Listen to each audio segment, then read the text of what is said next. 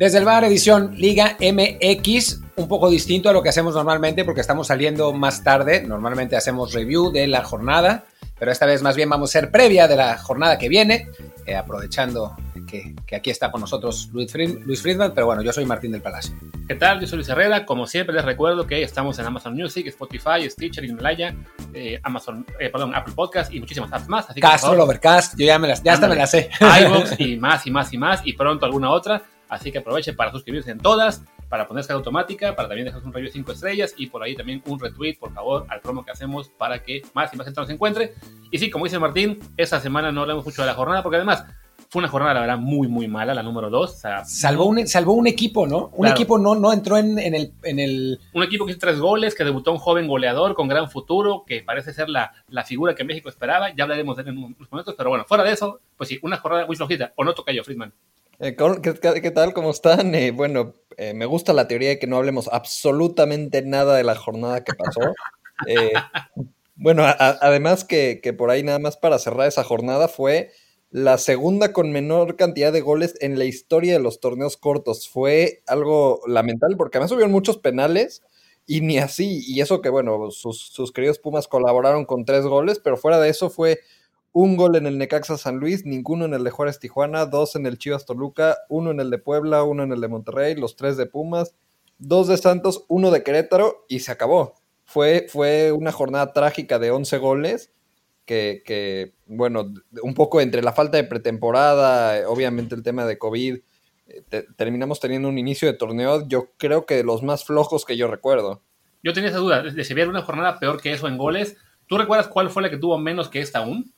La había leído, eh, no, no, no tengo el dato a la mano, pero creo que fueron nueve goles. Fue por ahí, creo que en 2005, 2006. Lo que me acuerdo. es, es, el inicio de menor cantidad de goles eh, por las primeras dos jornadas acumuladas. Estábamos, eh, voy, a, voy a sonar como el abuelo Simpson, pero estábamos trabajando en el periódico en aquel entonces y recuerdo de esa jornada y que todo el mundo decía, no, el fútbol mexicano se está derrumbando. Y después, la, no sé, como dos jornadas después se metieron 36. Fue así una locura y, nos reímos un poco en, en, aquel entonces con la portada del periódico, pero, pero sí, fue hace, fue hace mucho, mucho tiempo. Pero va, va, va a regresar a la media la cosa. O sea, no es normal esto que haya pasado, es simplemente coincidencia. Y bueno, pues algunos factores hay, pero pues caerán más goles, ¿no?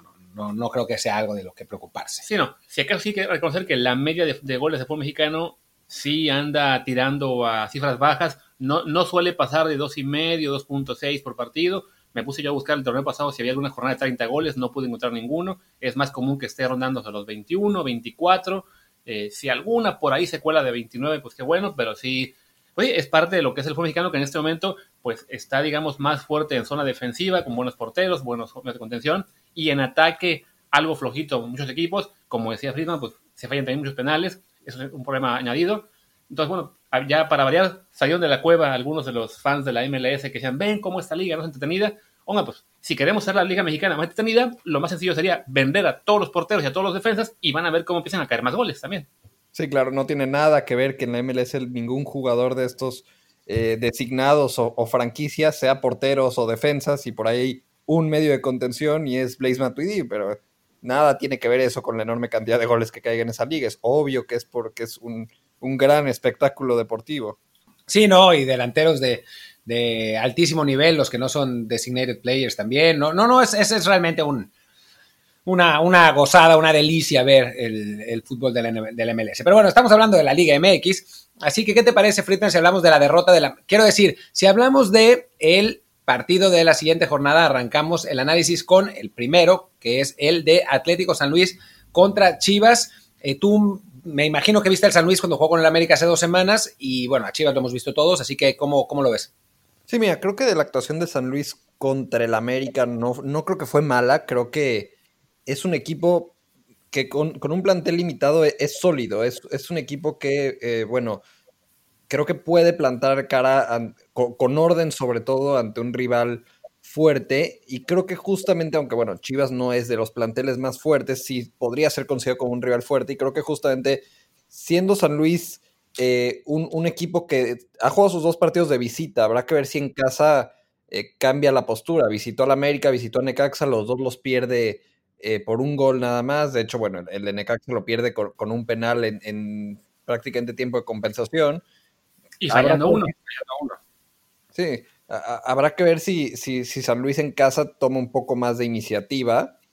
Y bueno, Chivas creo que los dos primeros partidos ha sido lo, mismo, ha sido un equipo que, tiene bien el balón, que genera buen fútbol, pero que eh, le falta quizás el, tema de la contundencia. No, no sé si va a jugar eh, en Macías, falta ver, aunque ya dio negativo, falta ver si, si, va a jugar pese a, pese a COVID y si no, ver que, cuál es la variante de, de Bucetich, porque ya ha probado con, con Vega como 9, no, no le ha terminado de funcionar ahí. Eh, ha, probado con Oribe, claramente tampoco. Entonces, eh, falta ver cuál es la, postura para eh, quién, quién, termina jugando de 9 y cómo planta San Luis un, partido ahora como local, no tan ordenado atrás, sino probablemente ver, ver si tendrían o no iniciativa jugando en casa. Sí, no, de, este lado, sí que por lo menos para Chivas la esperanza es que una vez que Macías esté recuperado por completo y pueda jugar de nuevo como titular, que parece ser será hasta, la jornada 4, mañana quizá lo vemos, en, bueno, hoy para quienes están escuchando el programa, eh, quizás se le vea en el banquillo y poco más, eh, puede ese, su regreso ser un factor para que Chivas tenga mejores resultados. Por lo pronto, pues son dos empates eh, lo, que ha conseguido. Pero de momento, pues sí, el, panorama para Chivas es esa duda de que qué pasa cuando no estás nueve, porque la, falta de contundencia es, es, complicada. También considerando que Macías ni siquiera viene de un gran torneo, ¿no? Sí, incluso aunque Macías no había sido el, gran goleador y el torneo pasado creo que, quedó a deber por lo menos eh, en una relación de, goles conseguidos, creo que eh, el, mismo hecho de tenerlo como referencia en el área sí le da una, una movilidad al ataque de Chivas. El tener a Macías eh, eh, botándose, generando espacios, generaba mucha llegada para Antuna, para Angulo, para el propio Vega cuando jugaba eh, como un segundo delantero. Creo que eso es lo que está faltando, más allá de los goles que pueda aportar directamente Macías, es un 9 que le dé oportunidad a los jugadores que llegan por las bandas y de medio campo hacia adelante para ser los que finalicen las jugadas. Entonces, si no va a estar Macías, falta ver cuál es la solución. Como se ha probado Bucetich con, con, Oribe en la primera jornada definitivamente no funcionó. Ahora fue Vega en, el partido de, esta semana contra Toluca y la verdad es que eh, tampoco es, es, un jugador que funciona mucho mejor como un segundo nueve que siendo el, referente principal de área. También ahora, ahora metió al Chicote como titular ya plenamente en labores ofensivas y, bueno, más allá de los, los bombazos del, clásico en liguilla, no, no aportó tanto. Eh, por, ahí está la opción de Chino Huerta, que es este jugador prestado de Chivas que estaba en, Mazatlán, regresó ahorita a, Guadalajara. A mí se me hace que si no está Macías, sería buena opción poner a Huerta ahí. Entonces, bueno, hay que ver qué hacen para el partido de este jueves, eh, tanto el San Luis ahora como local, como Chivas en el tema de la posición de nueve. Sí, que bueno, Macías eh, obviamente no va a jugar porque no, no, está, no está listo, pero sí, claramente necesita un, referente ahí porque tiene a los jugadores por afuera, ¿no? O sea, más allá de que nosotros no seamos grandísimos fans de Antuna, pues sí es un tipo de un, jugador que puede marcar diferencias en la, en la Liga MX en las condiciones correctas. Calderón también es un jugador dinámico, o sea, talento, talento por fuera hay, ¿no? Pero sí necesita alguien que fije, que fije a los centrales, que les permita abrir espacios, porque no es, no es lo que está pasando con Guadalajara, que es un equipo que debería estar haciendo más goles de lo que ha hecho, aunque podríamos decir eso de cualquier otro equipo del el fútbol mexicano. Bueno, pasemos al, siguiente partido. Saltémonos el, Puebla-Tijuana y el Mazatlán-Santos. Ya hablaremos de estos equipos en el futuro, lo prometemos. Pero bueno, ahora que, se lo, que se lo ganen primero, ¿no? O sea, que, que, tengan mejores resultados, que estén en la parte de la tabla y entonces sí nos obligarán a hablar de ellos. Si no, con toda la pena del mundo para los fans de estos equipos, que son muy poquitos, es el problema. Son muy poquitos y pues la gente quiere que hablemos de los equipos más populares porque... A ver, el pueblo va bien, ¿eh? El pueblo va quinto, va quinto general. Lo que pasa es que creo que, creo que tendríamos que esperar un poco a que, a que se consolidara, ¿no? llevamos dos partidos. Entonces, pasemos. y, y, mención honorífica a Santos también. Digo, fueron de local ambos partidos, pero ya le ganó a Cruz Azul y Tigres, que bueno, son en el calendario son dos de los partidos contra los equipos de arriba. Entonces, eh, por ahí Santos hay, que irlo, hay, hay, que irlo revisando como un equipo que yo lo decía incluso acá en la primera jornada, creo que es ese que se puede meter también entre los entre la mezcla de los que llamamos los candidatos, pero bueno, tendría que ser eh, bastante más constante conforme pasen las jornadas. Sí, hecho, a Santos yo lo puse en mis pronósticos como equipo sorpresa, aunque también hay que decir, bueno, que le, ganó a Cruz Azul, que en este momento le gana hasta el Puebla, entonces es parte del problema, ¿no? De que nos falta ver todavía que pasen unos unas jornadas más y que tengamos más claro qué equipos están realmente peleando y cuáles simplemente han tenido un buen arranque por, pues por casualidad, porque el, el calendario ayuda, pero bueno, prometemos que bueno, ya hicimos en este momento un minuto de Santos Laguna y poco a poco irá más también más para los demás. Pero a ver, si, si Santos le gana a Mazatlán, ahí ya. Entonces, eh, entonces prometemos que hablamos de, Santos la, la, siguiente semana con un poco más de, análisis. Por lo pronto hablemos de un equipo que está hasta arriba en la tabla, el Atlas, obviamente. no, Atlas, contra Tigres, que además, bueno, Tigres viene con el, pues con la noticia del Mundial de Clubes, que le tocó un sorteo relativamente favorable, la verdad. Eh, pero también con una derrota ante Santos donde el equipo se vio muy mal y extrañó un montón a Guiñac, ¿no? O sea, claramente, digo, más allá del penal que falló, eh, Carlos González se había visto mucho mejor con Guiñac al lado que lo que se vio como único referente del ataque y lo de Leo, pues no, no se entiende por qué no funciona en este equipo. Y, que ahora Tigres con, el Mundial de Clubes en puerta, que, que va a ser interesante porque lo decíamos la semana pasada, normalmente Tigres le gusta este ir de menos a más en el torneo, es un poco intencional sabiendo que, el inicio quizás no cuente, pero o, que, no influya realmente porque te va a alcanzar para calificar y si cierras bien es más probable que te vaya mejor en la liguilla.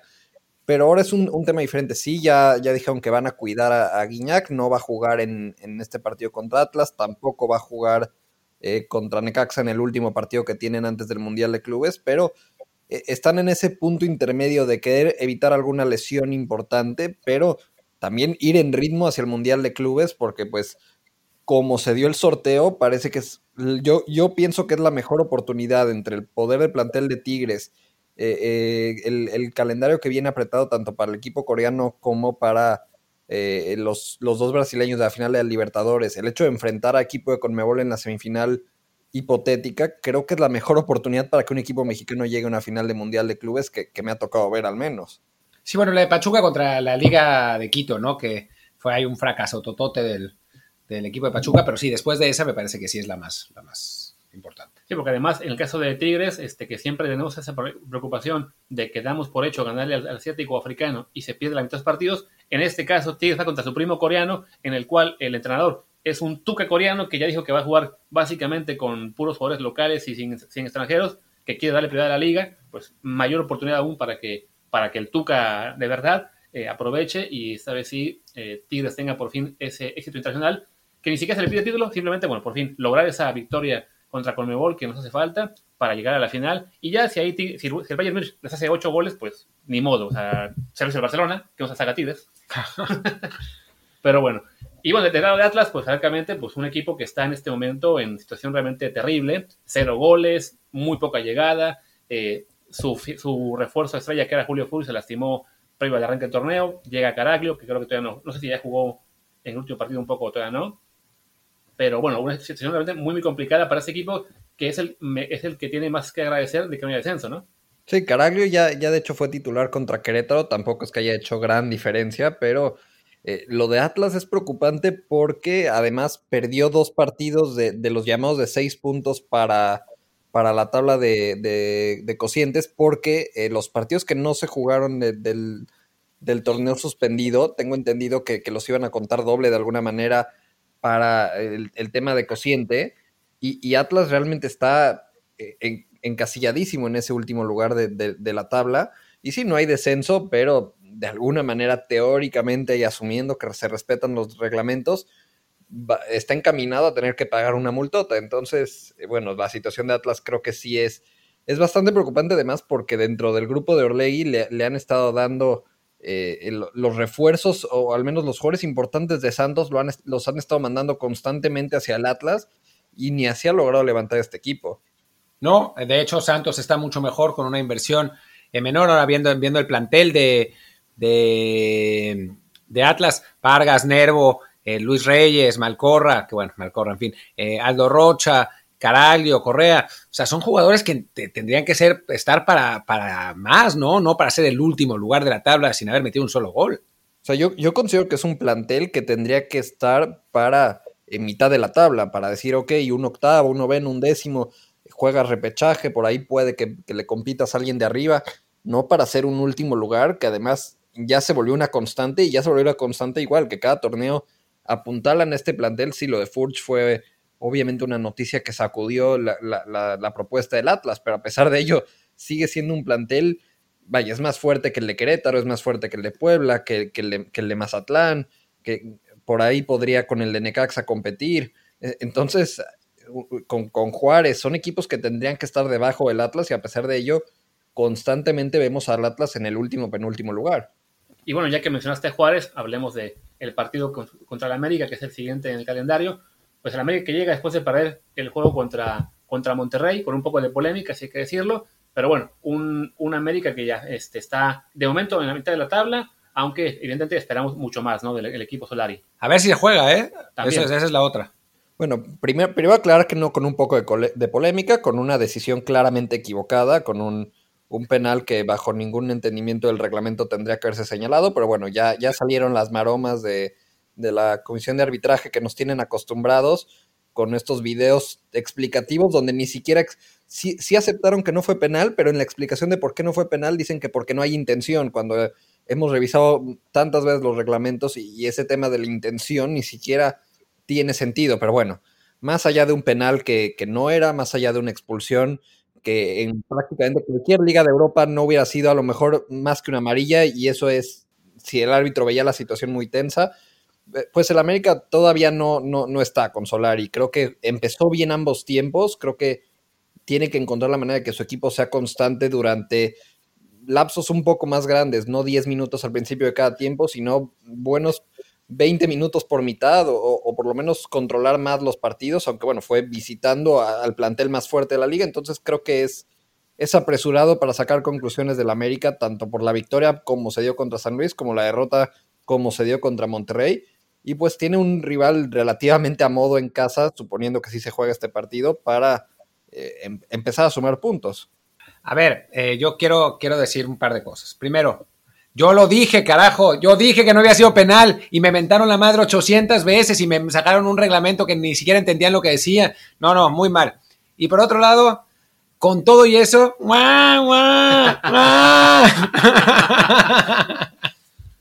lo siento, mano, pero te pusiste de pechito.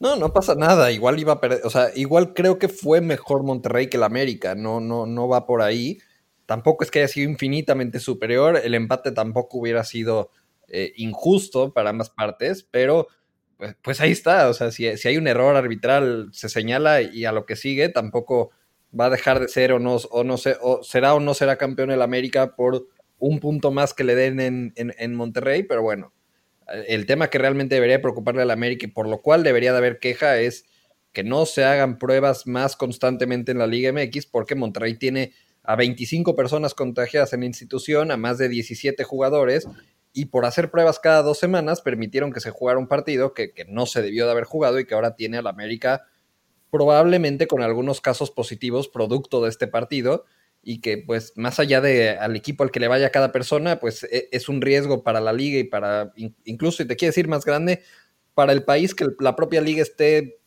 aportando contagios por una falta de control. Quieren tener una liga de fútbol que funcione a pesar de una pandemia, pues creo que tienen que invertir en hacer pruebas cada tres días y no cada dos semanas. Sí, es una, cosa de locos cuando, cuando vemos que es cada dos semanas por lo que mencionas, ¿no? O sea, es cuando hablamos de que hay un, un este, periodo de incubación de cinco días, pues básicamente te estás exponiendo a que si no hayas ningún caso en tu test de, de mañana, de todos modos tienes ya un margen de como 10 días en los cuales te puede aparecer un solo contagio que lo esparza al resto del plantel. Le está pasando a Monterrey, le ha pasado a otras en el pasado. Chivas, Cruz Azul, tuvieron también muchísimos casos en su momento. Y sí, que la, que la liga esté con un control tan laxo en ese sentido, sí es una cosa que realmente de lo que hay sí se tiene que criticar mucho. Y bueno, también eso nos lleva a entender por qué de repente hay clubes que estando en el semáforo naranja, de todos modos quieren abrir su estadio, como es el caso de Mazatlán, cuando, a ver, pareciera que no ven una realidad en la cual en México en general cada vez hay más casos, más hospitalizaciones, más muertes. Creo que el momento de estar grabando ya van cinco días en una semana que se rompe el récord de muertes en México. Entonces, pareciera que están simplemente pensando, bueno, si se contagia un jugador no pasa nada, ¿cuándo es? No, si se contagia un jugador no solo puede contagiar al resto del plantel, como parece que le ha pasado a Monterrey, sino también familias enteras, gente en situación de riesgo. Y ya creo que en este momento la Liga MX pues es un, super spreader que...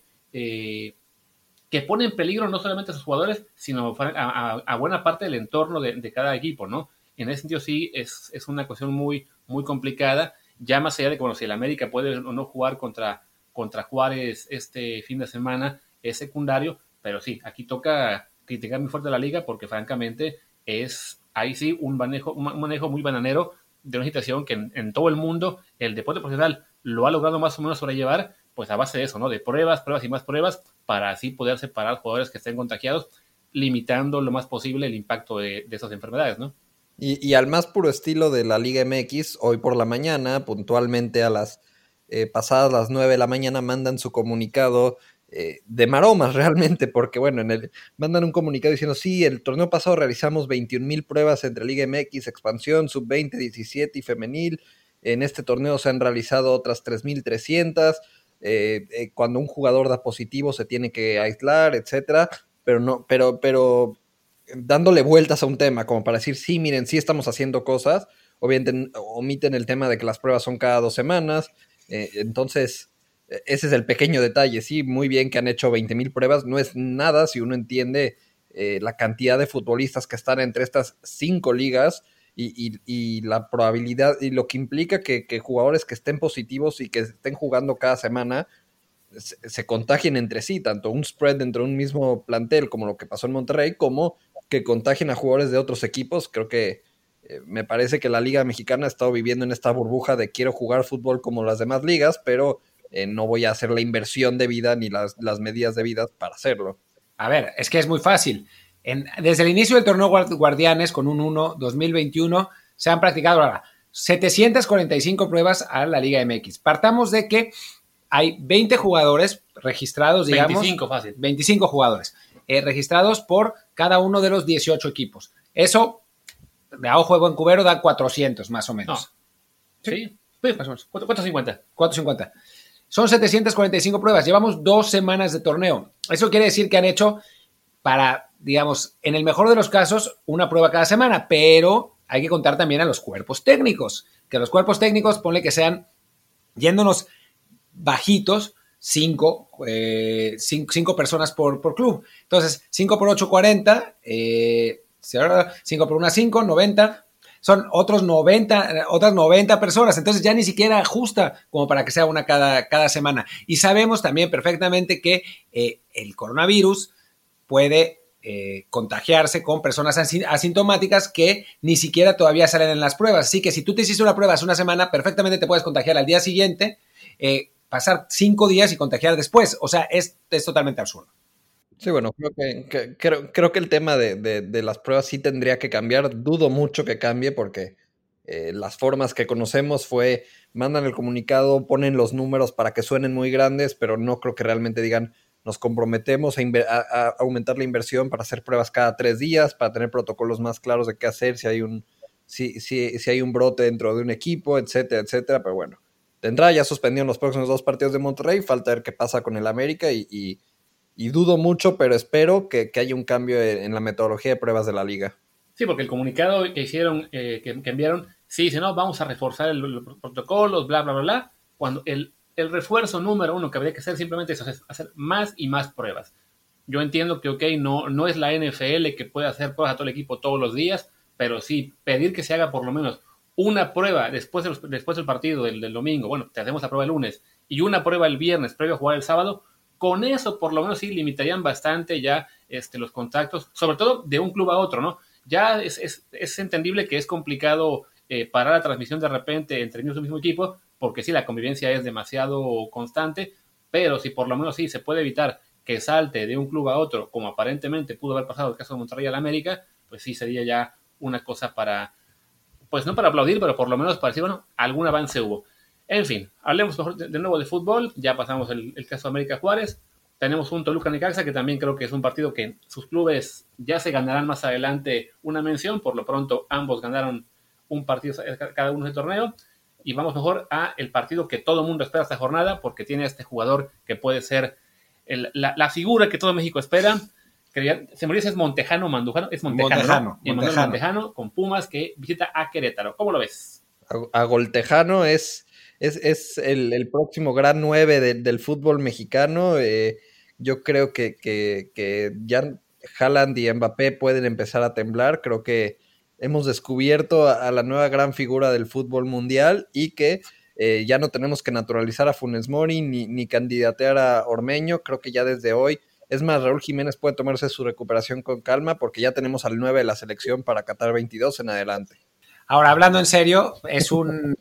Es, no, es, es un jugador con. O sea, no es común que salga un prospecto en el fútbol mexicano a meter un gol y dar una asistencia en, el, en su primer partido, ¿no? Es, y digamos, cuando, cuando sale lesionado Dineno, parecería, hubiera parecido que Pumas no, no tenía la, pues iba, iba a perder mucho y al final de cuentas este chavo, pues sí, sí respondió, tuvo otra jugada, un remate de cabeza que le saca, le saca bien Viconis por arriba. Eh, creo que dentro de lo que cabe, eh, fue, fue un buen debut, más allá de que eh, pues no fue, él no fue la causa por la que Pumas ganó, Pumas fue, fue muy superior y la verdad es que para un equipo que tiene un promedio de edad de 24 años, el, promedio más bajo del fútbol mexicano, pues se está viendo bastante bien en lo que, lo que llevamos de torneo más el torneo pasado.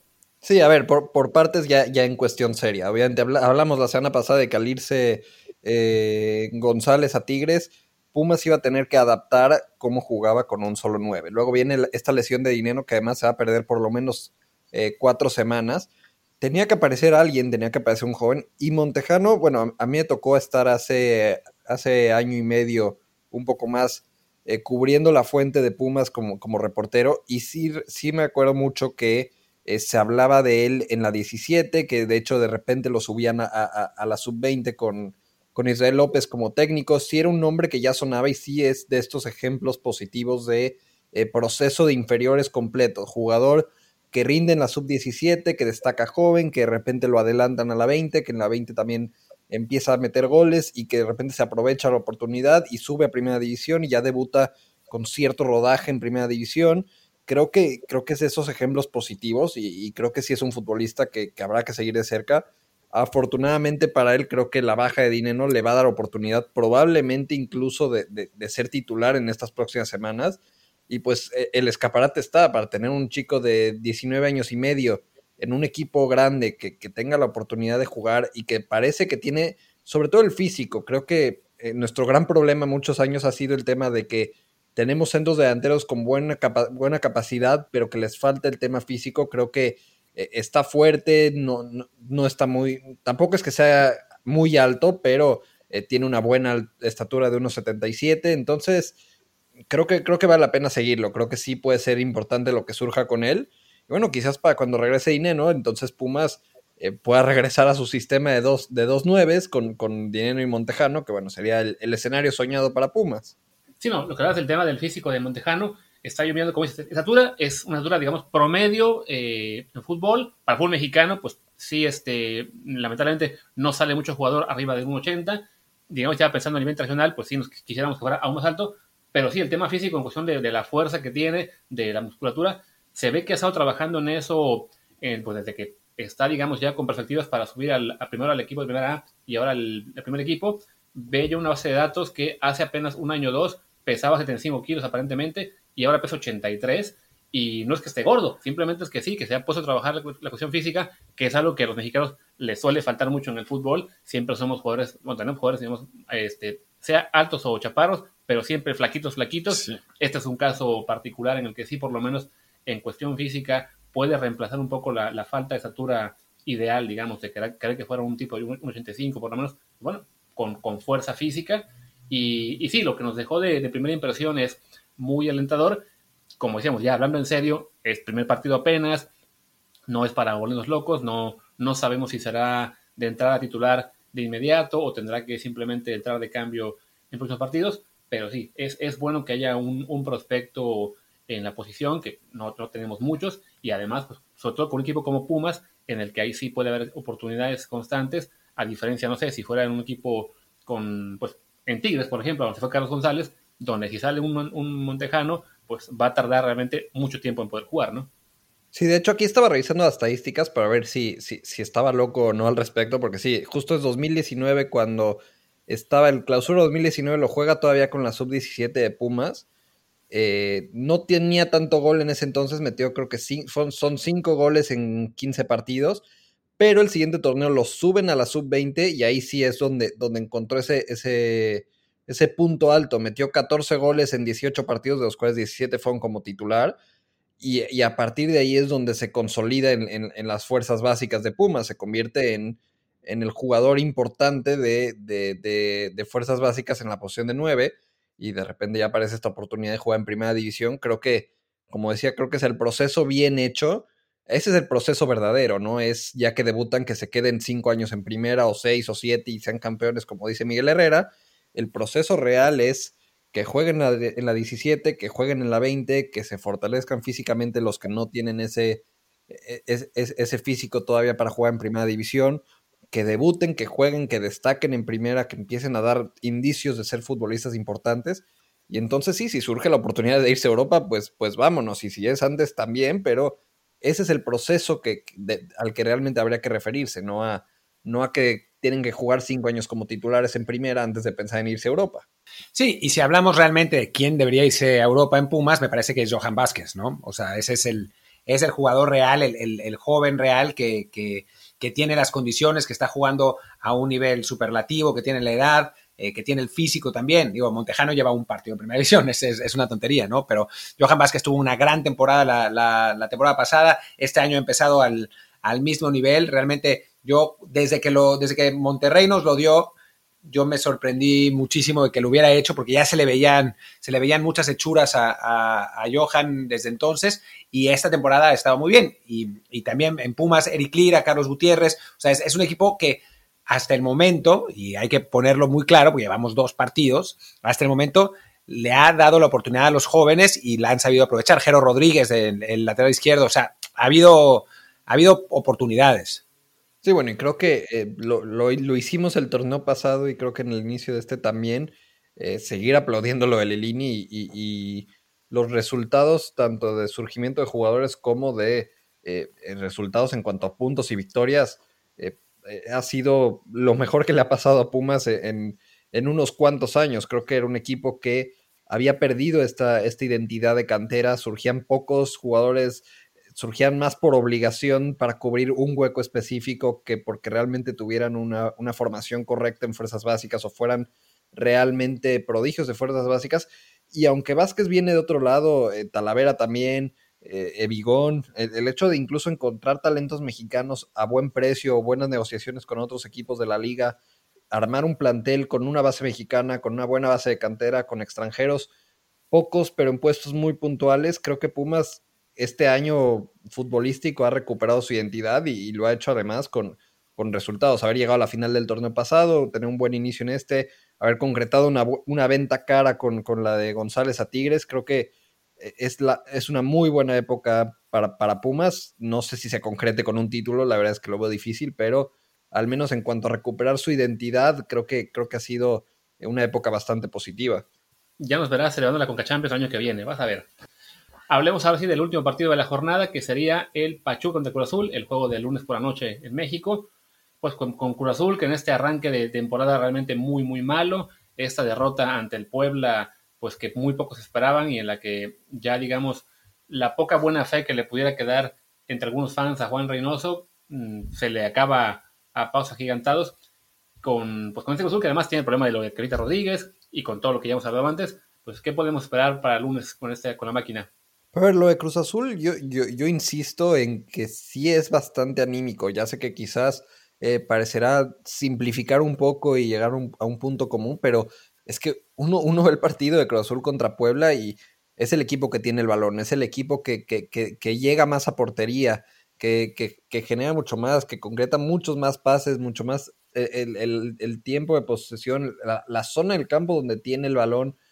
Por mucho fue, fue mejor Cruz Azul que Puebla. Creo que, creo que no, hay, no hay duda de eso, pero al final terminan perdiendo el partido. Es, es, es, es falta de contundencia, es falta de conexión, es que, que luego, luego una distracción temprana en el partido, te pones abajo y es, son los fantasmas, es voy perdiendo en casa contra un equipo inferior y de repente aparece otra vez el, tema de técnico nuevo. Es, es, yo, yo creo que Cruz Azul, una vez que pase este bache anímico, va a volver a ser un equipo contendiente. Yo incluso creería que puede ganar en Pachuca, porque a mí Pachuca en estos dos empates que ha sumado al inicio del torneo no me ha gustado absolutamente nada. Con Juárez termina empatando en casa pese a haber tenido un hombre más desde el minuto 20 hasta el, eh, creo que el 10 del segundo tiempo, eh, con un Juárez que además no, no, aportó mucho ese partido, luego empatan también con León eh, de visitantes, también cediendo totalmente a iniciativa, entonces yo a Pachuca no le tengo tanta fe y en cambio creo que lo de Cruz Azul va más por superar ciertos fantasmas, encontrar un poco de, de claridad en la portería, a ver qué pasa con lo de Cabecita Rodríguez, ese tema sí es importante. Eh, más allá del video que se filtró, por ahí dicen que fue el propio jugador tratando de presionar para que lo vendan a China. Eh, que bueno, si realmente se va, se va el Cabecita Rodríguez, creo que Cruz Azul sí, sí tendría que encontrar un, un, 9 referente porque el, el, Chaco Junior creo que no es todavía ese gran delantero que necesita Cruz Azul. No, para nada. O sea, es un, es un delantero con, con, condiciones y todo, pero ya hemos hablado hasta el cansancio que ese tipo de jugadores a los 19, 20 años todavía no están. ¿No? Son, son jugadores que, que ganan mucho con la experiencia, que ganan mucho con, con aprender eh, con los minutos que tengan y que normalmente explotan mucho más tarde, ¿no? Tipo 23, 24 años, empieza su camino hacia arriba. Entonces, digo, ya que haya jugado tantos partidos en primera división es, es una buena señal, pero pero pues le, falta mucho, ¿no? Necesitan otro, otro tipo de nueve, un nueve con más experiencia del que el propio Chaquito pueda, pueda aprender. O sea, eso me parece que, está muy claro. Y, comparto, comparto contigo que, Cruz Azul tiene que mejorar, ¿no? Normalmente eh, el mejor indicador del, desempeño de un equipo a lo largo de un campeonato es el, la calidad de su plantel. Y me parece que en ese sentido el, el Cruz Azul tiene todavía muy buenos jugadores. Pues es esencialmente el mismo plantel que, que terminó perdiendo la final, las semifinales el año pasado, ¿no? Entonces, entonces sí, pero lo que sí puede pasar es que entre en una inercia de pánico, típico de Cruz Azul, y que ahí sí se vaya todo al carajo. Sí, a ver, y creo que Cruz Azul necesita, se, se habla mucho de un central brasileño de Canu, creo que, creo que se llama, que, que vendría de Botafogo, por ahí lo están negociando creo que sí sería importante, creo que a Cruz Azul sí le hace falta un, central porque eh, al Escobar convertirse en, lateral derecho, creo que sí eh, le hace falta alguien más, creo que el Cata Domínguez ya ha dado muchos indicativos de que no está para ser el gran referente defensivo de Cruz Azul. Creo que sí les falta alguien ahí y, bueno, resolver este tema del cabecita. Si se queda, creo que está bien Cruz Azul de medio campo hacia adelante. Creo que, bueno, ves a Yotuna, a, al Piojo Alvarado, a Orbelín, eh, Elías Hernández, lo que decías, creo que por plantel no, va el problema de Cruz Azul, por ahí con ese par de piezas, con resolverlo de, su 9 y tener un central más, creo que se vuelve una vez más un equipo de, del top 4 de, planteles y que más allá de este inicio de dos derrotas, debe de ser un equipo que otra vez compita por, el título. Sí, cuando mencionabas lo del refuerzo que puede llegar, el brasileño este Canu del Botafogo, me dio curiosidad por ver su, desempeño. Veo que es un titular habitual del, Botafogo, básicamente creo que es el jugador que más ha jugado de ese equipo en todo el año, no se perdió un solo minuto, esa es la buena, tiene 23 años, jugador joven, puede por ahí prometer. La mala es que el Botafogo es el último lugar general de la liga eh, brasileña este año, entonces no sabemos muy bien pues qué tal, qué tal está el nivel que está mostrando, pero bueno, por lo menos sí, un, refuerzo más a esta zona del, del Azul que que sí le hace falta ahí un poco más de fuerza. Eh, también creo que por ahí en, ataque les faltaría, pues ya sea que se quede o no se vaya el cabecita, una opción más para no depender tanto de Santi eh, como, como primer relevo, sería importante. Y, pero bueno, más que eso, es como dice Martín, el no caer en, bueno, los dos, no, caer en, en, el pánico, el, el, dejar trabajar a Reynoso. Es cierto que no ha mostrado gran cosa en los primeros partidos, pero bueno, esa frase de arranque y lo que permite el torneo mexicano es ir tomando ritmo y con el plantel que tiene Cruz Azul está para que si a, digamos, mediados de marzo ya estás jugando bien, te vas a meter a la liguilla en buen momento y ahí ya puedes aspirar a lo que sea, ¿no? Bueno, siendo Cruz Azul puede aspirar a ser subcampeón. sí, bueno, creo que, creo que es... Creo que además este formato de que califiquen 12, si de por sí con 8 era, era noble y podías eh, a la mitad del torneo empezar a competir, creo que con 12 clasificados, ya lo vimos el torneo pasado, equipos que en, la jornada 12, 13, incluso 14, estaban en último, penúltimo lugar, con, tres victorias al hilo, con tres victorias o cuatro en un lapso de cinco o seis partidos, eh, te alcanza para calificar. Entonces, eh, o sea, Cruz Azul va a estar en la liguilla, no, no, no, no, no creo que nadie se atrevería a decir lo contrario de acuerdo a este plantel que tiene. Y sí, es tenerle paciencia a Reynosos, que no, que no se vaya a involucrar esta esta presidencia directiva o como le quieran llamar a todo lo que sucede en, en, Cruz Azul como institución mucho con lo que pasa en el terreno de juego y eventualmente será un equipo que eh, de alguna manera compita. Sí, y lo, lo, va a pasar, ¿no? O sea, de eso a que sea campeón, pues ya es otro, es otro mundo, ¿no? O sea, ya, ya, está, ya está más complicado.